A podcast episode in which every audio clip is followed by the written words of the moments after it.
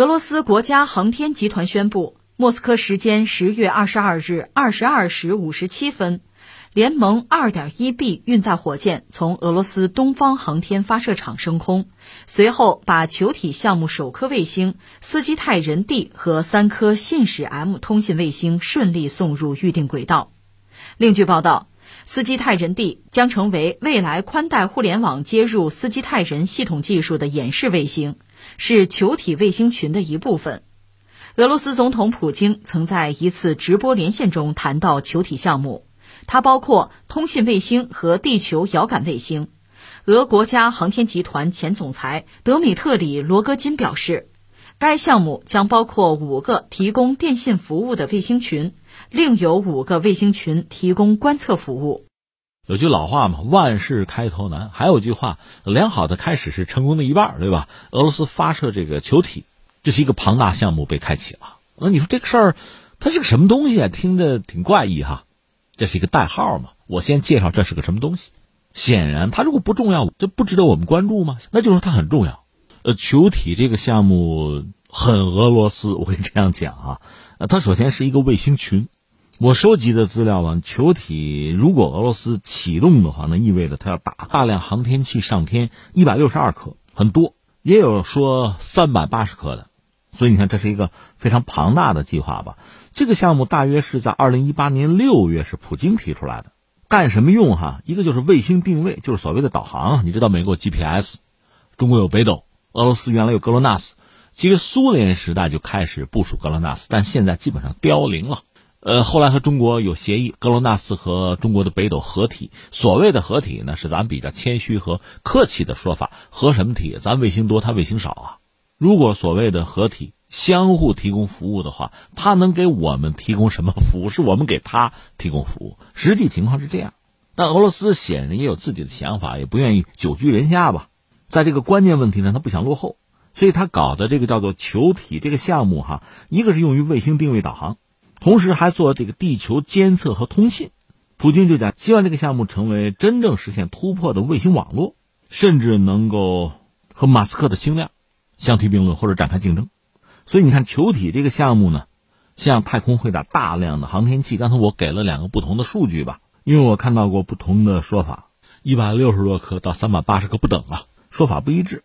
而且俄罗斯嘛，它现在是个一鱼多吃的玩法，这些卫星呢可以通信，可以导航。可以遥感，具备多方面能力。具体来说呢，比如说通信卫星用于互联网宽带连接这样的卫星有物联网卫星、遥感卫星。要创建一个空间服务应用的综合生态系统，发展空间信息技术，要消除数字不平等，要成为国家经济和就是各个领域吧，社会各个领域发展的重要的驱动力。呃，球体的首颗卫星是要部署在中轨道。是一颗高速互联网通讯试验卫星，可以为俄罗斯俄罗斯国土非常广袤嘛，为人迹罕至的偏远地区，包括这个沿北海航线航行的船只，可以提供高速互联网接入。按照原来的计划，你看普京二零一八年提出来这个项目在一点点的推进啊，这些卫星从二零二五年起可以帮助俄罗斯就克服目前互联网接入方面的区域数字的所谓不平衡。那这个新闻放在这，确实让人也颇有感慨吧？因为苏联时代，苏联应该说是能够和美国并驾齐驱的所谓超级大国。那在军工领域，在航天领域，尤其是航天领域哈，美苏曾经展开过太空竞赛，而且苏联一度走到美国人前面。比如说，一九五七年，人类的第一颗卫星是苏联而不是美国人发射的。到后来呢，又把那个狗送到太空。那这一切试验顺利完成之后，就把人送到太空，就是加加林啊，他绕地球转一圈一百零八分钟。那这个时候，苏联还是在美国前面的，以至于当时美国人就感到很焦虑。一个是苏联的技术比我们领先，人可以上天，导弹也可以上天啊，炸弹在我脑顶上，这个感觉很不好。再就是美国一向认为自己技术是超越苏联的，而且你看二战的时候，苏联死了多少人啊？美国夹在两个大洋之间，它本土基本上没有遭到过攻击啊，所以它发展应该很快啊。那苏联在战后这么短的时间，在高科技、在宇航科技领域超越了美国，这实在让人觉得不可思议。所以美国人全力以赴想翻盘。当时这个小约翰肯尼迪做到美国总统嘛，就说未来十年我们太空计划啊，把人送到月球，再安全的带回来，就是那个阿波罗计划。其实苏联也有自己的载人登月计划，有，而且已经具体实施了，但最终功亏一篑，让美国人抢了先。美国人上了月球，苏联人再上去也没有意思了，所以就放弃，改为把这个无人探测器送到月球上。那就是说，在太空竞赛的时候，苏联一度还掌握着优势，但是这是长跑，这不是一个短期的冲刺。逐渐的，美国人的这个优势体现出来。但即使如此，苏联在其他领域也一度拔头筹啊，是世界之牛耳啊。比如说太空站、永久太空站，这都是人家苏联搞出来的。这是当年啊。但是苏联解体之后，俄罗斯和苏联比起来啊，在太空领域的这个进展。这方面取得的成就，其实真的就不值一提了，因为它经济其实一直不振，能够投入到这个领域的钱是有限的，那么这个领域的发展就逐渐的落后。当然，也还是国际航天领域舞台上的一个角色，甚至也还是一个主要的角色。聚光灯也照着它，那个国际太空站，那主要是美俄联手、美俄领衔来搞的嘛，就这么一个状况。但是我们也都知道，俄罗斯实际上在太空领域，呃，雷声大雨点小。想的很多，宣布承诺的很多，真正做出来的很少。一个是钱投入的少嘛，再就是因为你投入不足，那你取得技术进步难度就会变大。那么如果俄罗斯是一个普普通通的国家，衰落就衰落，航天没有钱投入我就放弃也好。可俄罗斯本身它是一个大国的底子呀，而且西方对俄罗斯，尤其是美国对它普遍有一种警惕啊，欲除之而后快啊。所以你是这样一个大国的角色，有时候我们感慨，作为一个大国呀，你连跪的资格你都没有啊。但是你说你上，你挺直了，那你的这个经济实力、科技实力又不允许，那普京确实应该说很艰难。那这次俄乌战争爆发之后，我们讲，呃，俄罗斯的防长绍伊古公开就说，有二百七十颗卫星在帮着乌克兰，这二百七十颗卫星里边呢，有七十颗是军用卫星。那显然，这个军用卫星只能说是美国和北约的呀。另外还有二百颗是民用卫星，这里边主要就是马斯克那个星链。当然，现在戏剧性的事情是，这马斯克也找美国官方，包括五角大楼去抱怨说：“你给钱啊，没钱，啊我们这透支啊，我们自己垫着钱帮乌克兰打仗呢。”五角大楼那边就是美国国防部就说：“不要着急啊，我们商量，我们谈。”但是也许是某些力量给了马斯克压力，马斯克现在说：“拉倒，拉倒，不要钱了啊，免费。”我们自己赔钱也帮乌克兰，把话说到这个份上。但是可能啊，美国情报机构像 CIA 什么的，还是要对马斯克对他的一些项目要进行调查。关于马斯克星链卫星参战的事儿，我们曾经聊过哈。因为乌克兰和俄罗斯一旦发生战争，对现代战争多少有点了解的朋友都会知道。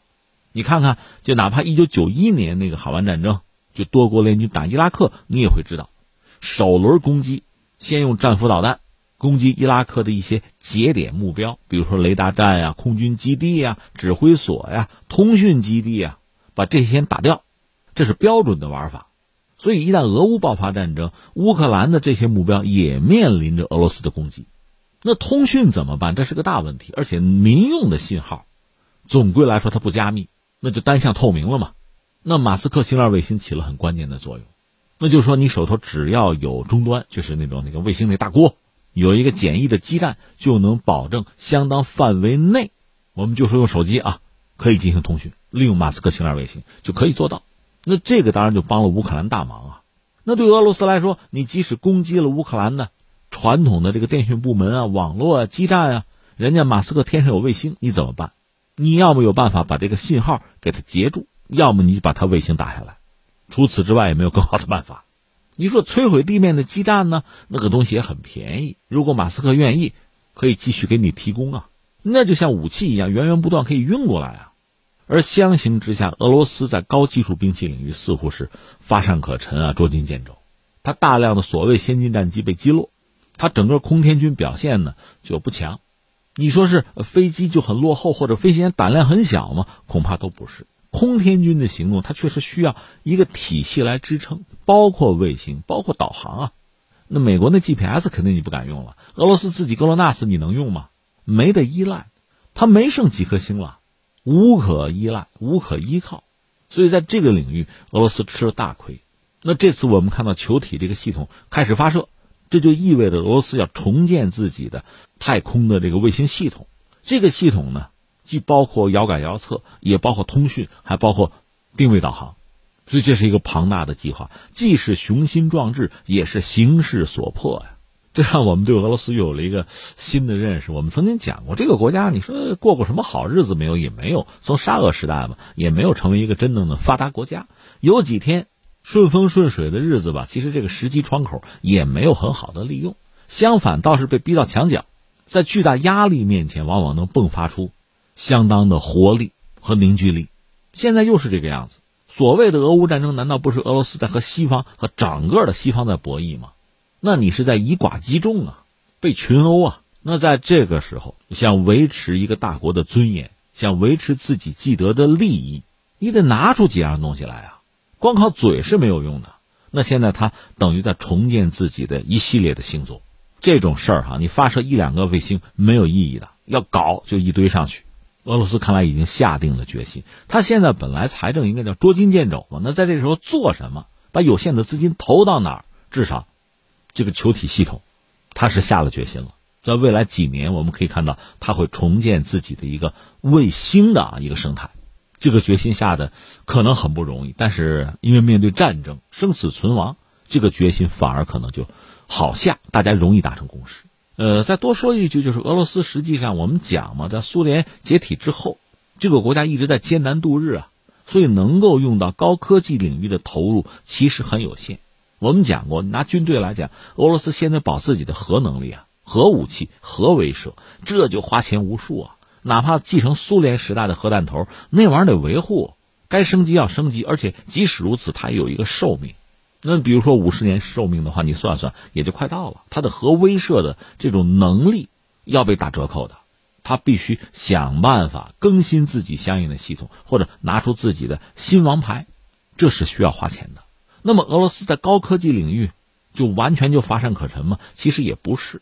你比如疫情爆发之后，俄罗斯搞了自己的那个卫星五号那个疫苗，中国搞了自己的，不用说，俄罗斯这等于也是第一次，大家打破了以前由西方制药企业垄断的那个局面，这是前所未有的，这是一个事儿哈。另外还有一条最新的消息，这个消息是美国人放出来的，美国军事观察杂志。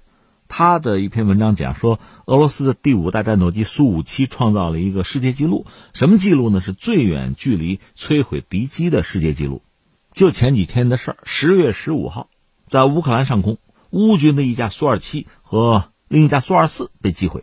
美国人从这个轨迹判断呢，这些飞机是被二百多公里，就二百一十七公里外的苏五七发射的导弹打下来的。之前有猜测说是地空导弹，比如这个 S 三百的什么改进型号那个 V 四，就地空导弹击落。现在判断说不是，是苏五七。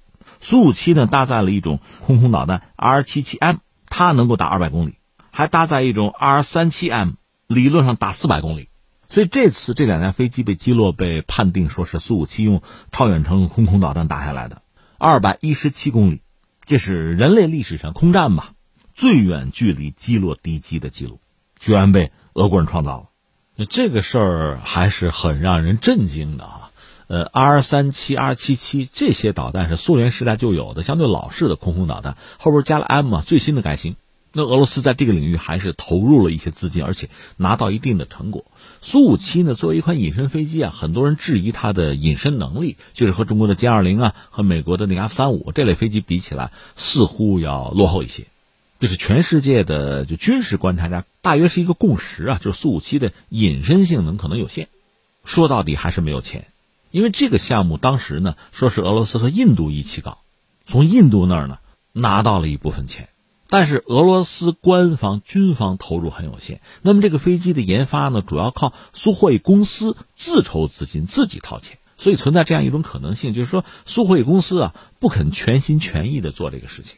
因为你要精雕细琢呢，花的钱会非常多。但这个项目如果失败，或者项目研发成功，但是俄罗斯军方不买的话，这个钱就都打水漂了。所以苏五七呢，是苏霍伊公司投了一部分钱，但是不肯全心全意拿出来的一个结果。所以它的性能，它一系列指标差强人意，也不是不能理解啊。但是这次这架飞机居然用超远程的空空导弹击落二百多公里以外的苏二七和苏二四。正所谓老虎不发威，你当我是 K T 包是吧？你说这个特别厉害吗？也不好说，因为乌克兰空军吧，聊胜于无，他也没有像样的，比如预警机之类的，就是一个体系作战的几个关键的节点，他也没有。其实俄罗斯这方面差的也很多，这就形成了单机点对点之间的博弈。那这个时候谁看得远，眼神好，谁打得着，就是胳膊够长，那谁占便宜？那苏二四是这个可变后掠翼的战斗轰炸机，那个是七十年代的东西，不说了。那么苏二七稍好一点，但乌克兰手头苏二七呢，它的雷达、它的这个航电导弹显然不可能和苏五七相比。所以苏五七呢，呃，如果雷达能看到二百多公里，如果导弹能够得到，打就是了。对方连还手的能力都没有。但不管怎么说，这次这个事儿啊，看来是证明了苏五七和俄罗斯的空空导弹并不是吃素的。那我们讲了一系列的事情，想说什么呢？就是俄罗斯在高技术领域也并非是一片空白，但麻烦依然很大。我们知道这俩维度嘛，一个是质，一个是量。所谓质，你水平怎么样？够不够？高不高？够了是吧？那你量怎么样？足不足？这也是问题。就像我前两天聊的，有和有很多是两码事你有钱，那谁没钱呀？都有，关键是你有多少啊？武器也是这样，高精尖的武器。包括你说航天的能力哈，不管是火箭还是这个卫星航天器，俄罗斯真没有没有这个技术吗？完全没有吗？也不是。但是你有，你投入不足，你的质就会成问题。就算你的质还是世界一流的，你没有钱没有经费，你量上不去，那当然也是个大麻烦了。因为真正用起来，你发现捉襟见肘不够用啊。所以我们回到这个新闻本身，就是球体系统，俄罗斯发射。要打造属于自己的一个，确实是这个卫星网络了。那至少一百多颗卫星要上天呢。关键是接下来我们还要看俄罗斯经济能不能长期哈能够坚挺，能够为自己的这个系统源源不断的提供投入、提供资金，这才是问题的关键。